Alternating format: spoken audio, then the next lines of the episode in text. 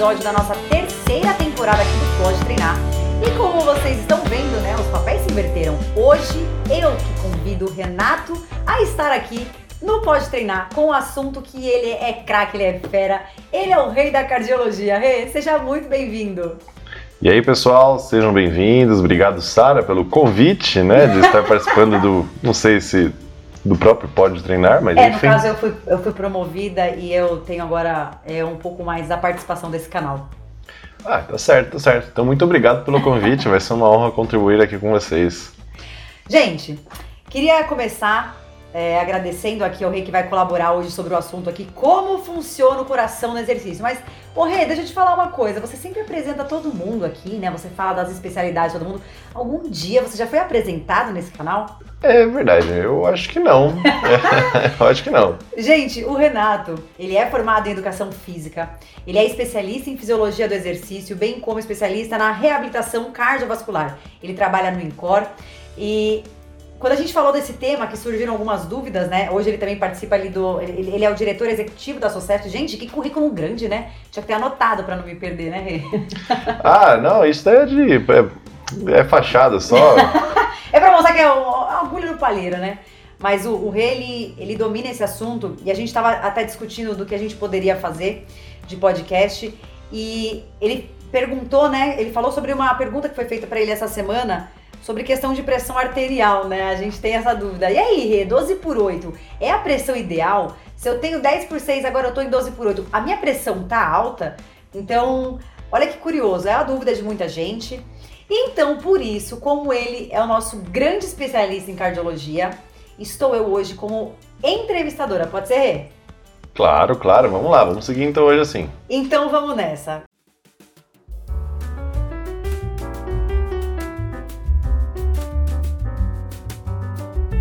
Gostaria de dizer uma coisa. E aí, como que funciona o coração? Manda bala, dá a sua introdução aí, que eu tenho algumas dúvidas que até tinham mandado essas semanas, que eu perguntei para algumas pessoas. E gostaria do, do seu ponto de vista, coração em repouso, coração em exercício, como que funciona? Bom, vamos lá, vamos contextualizar isso pro pessoal, né? Então, lembrando, gente, coração. Coração é um órgão localizado na região do mediastino. Olha que Nossa, beleza, que né? bonito, hein? Você sempre com as palavras lindas Ou no seja, podcast. no meio do peito tá? Um pouco mais para a esquerda, mas mais no meio do peito. Isso na, na, maioria das pessoas, tá? Ele tem aí as quatro cavidades, como se fosse quatro buraquinhos nele, que são os átrios, ou seja, átrio, na origem da palavra, é chamada de salão de entrada, sabia? Nossa, nunca ouvi isso. É, você chegar no hall de algum lugar, você chega no átrio de um hotel. que profundo. É verdade. Então é assim que o sangue é recebido no nosso coração, né? ele chega no átrio. Só que sempre quando ele chega no coração, ele está chegando pelo lado direito e ele vai passar para o lado esquerdo para depois ir para o restante do corpo. Então essa é a dinâmica. Ele primeiro chega no átrio, vai para cavidade inferior dele, que é chamada de ventrículo. Então nós temos átrios no lado direito, no lado esquerdo, e temos ventrículos no lado direito e no lado esquerdo. Então essas são as quatro cavidades que nós temos. Isso tudo é conectado por artérias. Então basicamente nós temos artérias, que são a artéria aorta, aonde sai o sangue do nosso corpo. É, até fazem brincadeiras, né, que é a maior ar ar artéria do nosso corpo curiosidades do mundo da fisiologia, a artéria de uma baleia é tão grande que você poderia nadar dentro dela.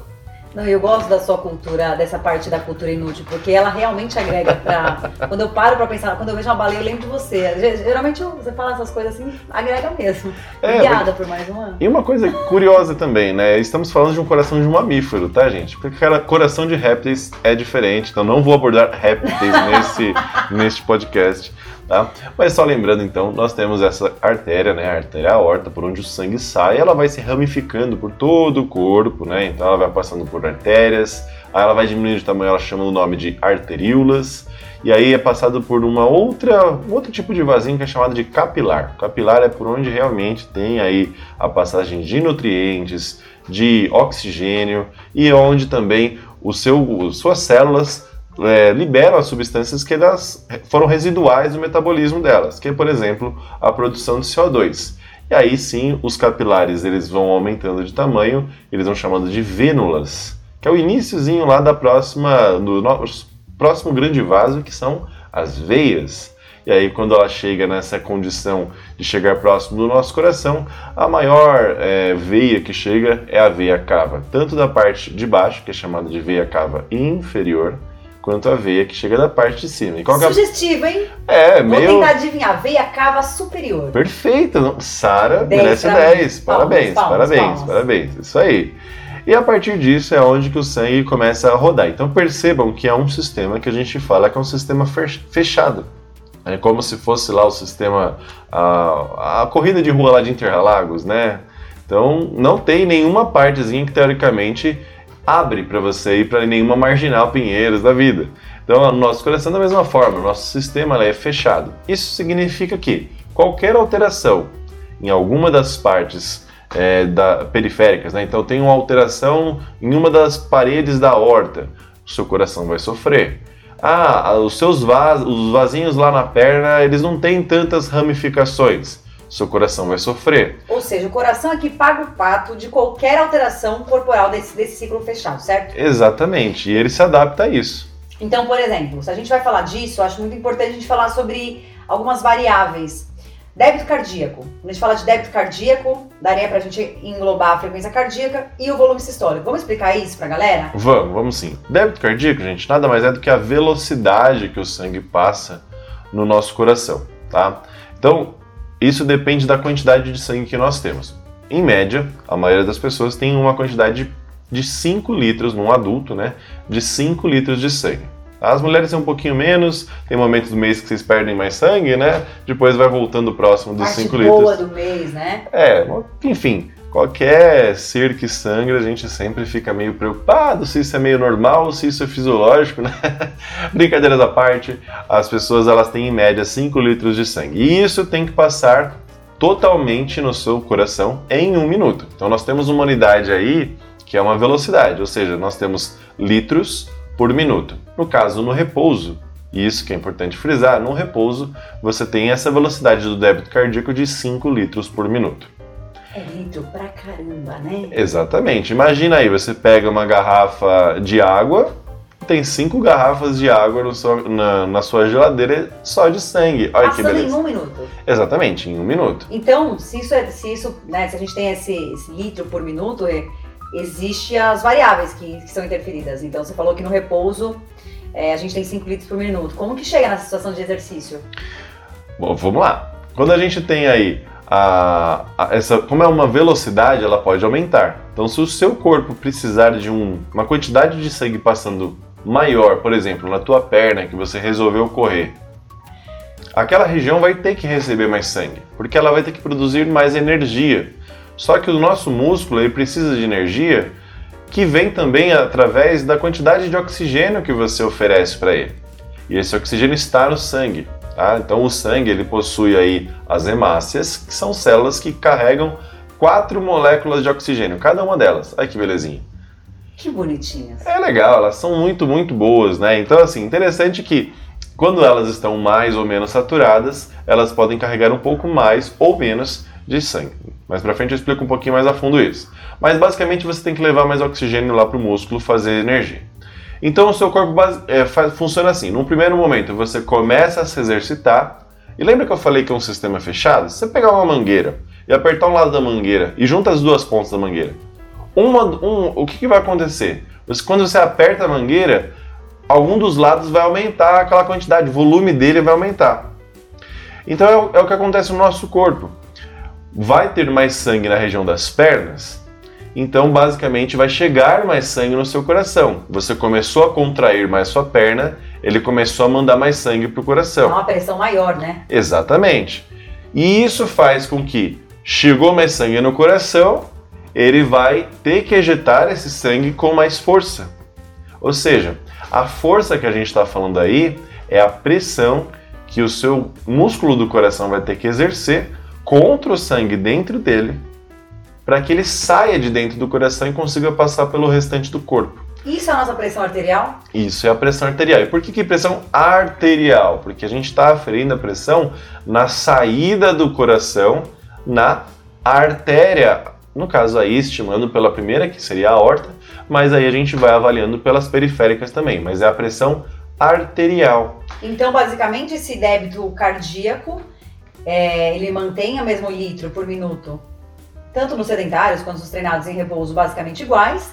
E isso, quando uma pessoa é muito treinada e quando ela é sedentária, então aí que dá essa alteração, é isso? Exatamente, porque, por exemplo, se você consegue fazer com que a gente tenha uma velocidade, então no nosso coração ela é determinada pela quantidade de vezes que o seu coração bate e pela força que ele aplica dentro do ventrículo para que o sangue saia. As duas coisas é o que interfere. A pessoa, quando ela é destreinada, quando ela é sedentária, ela tem um coração menor.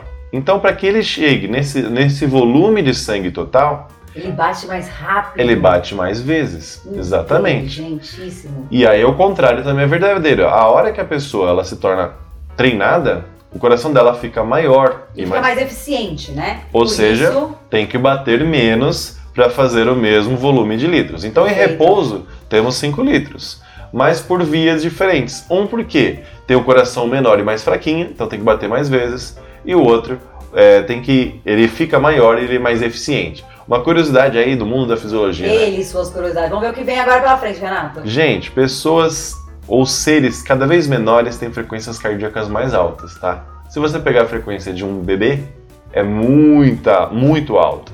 Por isso que você, quando você vai ver lá no, na maternidade, o bebê tá, tá, com uma frequência lá de 100 batimentos e tá paradinho. E tá tudo bem para ele. Verdade que a gente perde, perde 10 batimentos por década de vida? É mais ou menos nessa faixa que acontece, né? Então existe até uma predição de frequência cardíaca máxima para cada idade, né? São as fórmulas, né? Exatamente. Isso, gente, é uma fórmula para estimar. Cada um tem um, uma certa fisiologia, cada um tem um, sistema um pouco diferente um do outro. E isso faz com que você acaba perdendo a capacidade do seu coração a cada ano que passa. Por isso que a gente tem essa média aí de 220 menos a idade sendo a sua frequência cardíaca máxima. Então, você está falando, vamos dar aquele gancho de frequência cardíaca, né? Então, se ela vai influenciar nesse nosso débito cardíaco, então já percebeu que o débito cardíaco em repouso para sedentário e para treinado, eles são iguais, o que muda é na situação de exercício, certo? Exato. Pela eficiência do movimento, pela eficiência daquele, daquele bombeamento. Então, tá ligado totalmente a essa frequência cardíaca, certo? Certo. E a frequência cardíaca, Rê? Quando a gente fala dela de forma aguda, né? Então, numa situação de exercício e de uma forma ao longo do tempo sedentário e treinado. Eu tô fazendo o mesmo estímulo de exercício aqui com você agora, tá? Eu sou uma pessoa sedentária, você. Não, vamos colocar você sedentário? Pode ser? É, tá, pode, você é um sedentário. Eu sou convidado, eu deveria ser o treinado, é, né? Não, não, mas eu não tenho essa, essa, essa empatia pelos convidados. Mas você, no caso, vai ser o sedentário e eu vou ser a treinada, então no mesmo tipo de treino. Então a gente tá lá fazendo o mesmo tipo de treino, eu tô fazendo meu leg, você tá no seu legzinho ali, tá? Certo. Mas eu com a minha carga aqui justa e você é um pouquinho mais baixinho porque você tá destreinado. Certo. Frequência cardíaca, são iguais? Não. O, o destreinados, na verdade, ela vai ter uma frequência cardíaca mais elevada. Para mesmo não. esforço. Ah, sim, mas então vou, vou mudar a minha pergunta. No caso, eu tô com a minha carga de 50, não, 50 é muito pouco, né? 400 quilos ali no meu leg press e você lá com seus 50 quilinhos no leg press. A minha, minha frequência cardíaca, pela, mesma, pela, pela, pela carga de cada um ali, sim, ela seria igual. No repouso, parado, estaria igual. Agora, você fazendo o esforço, ela realmente estaria diferente. A resposta depois do esforço vai ser diferente. Porque você não está é, numa mesma condição. A pessoa destreinada, ela, ela precisa de muito mais aporte pela frequência cardíaca do que pelo pela força de contração que o, o ventrículo faz. Ah, sim. Então, basicamente, isso faz com que você tenha uma resposta diferente para estímulos que sejam relativamente mas atingir, parecidos. Mas eu posso atingir, aquele meu treino eu atingi 170 na minha frequência cardíaca e você também. Então, teoricamente, as nossas frequências, elas sim estão iguais. Neste ponto, sim. Ah, né? Se você pensar, entendi. então, a frequência cardíaca máxima, ah, 170 batimentos, para você, você vai estar sossegado segurando isso. Mas o meu, 100, o meu 170, provavelmente eu vou estar morrendo. E aí afinal, é pro ponto que eu queria chegar. Você esse, afinal, morrendo eu com sou a mesma treinado. frequência, entendeu? a, a, você atingiu o ponto que eu queria chegar, era a dúvida, tá certo. Então, claro, eles vão ter as mesmas frequências, 170, por exemplo, mas a percepção subjetiva do esforço dele tá totalmente diferente, né? Porque para mim tá mais sossegado e para você 170 tá muito exaustivo, né? Exatamente, porque o que me fez chegar no 170 foi um estímulo bem menor do que o seu, uhum. mas eu realmente me matando para fazer isso. E você, num estímulo que é muito maior que o meu, mas estando muito mais confortável. Aí chegou no ponto do quê? Do meu treinamento, do seu destreinamento. Mas assim, e com o passar do tempo, de forma crônica. Gente, se vocês fizerem a cara do Renato aqui, tá se matando sozinho. De forma crônica, Rê. Treinado e sedentário, frequência e repouso, diferentes? São diferentes. A pessoa em repouso que está treinada, como a gente comentou, vai ter um coração maior e, consequentemente, ele bate um pouco menos. Isso faz com que você, ao longo do tempo, é, previna remodelamentos, porque como o nosso coração responde assim como o músculo, o seu bíceps, sua coxa, ele funciona da mesma forma. Você dá uma carga maior para ele, ele começa a ficar mais fortão. O problema é que se ele faz isso o dia inteiro, imagina você ficar levantando um halter o dia inteiro, tá? Fazendo assim, a analogia assim, o halter é como se fosse ah, o sangue ali que ele tem que bombear para frente, né? E o coração ele tá bombeando o sangue. Fica o dia inteiro fazendo um dobra o cotovelo, né? Faz a flexão de cotovelo. Paro na fisioterapia, no minuto seguinte. Só que o coração não tem a opção de parar não é mesmo? Então o que acontece? Ele fica mais forte, só que ele fica de uma maneira que não é legal.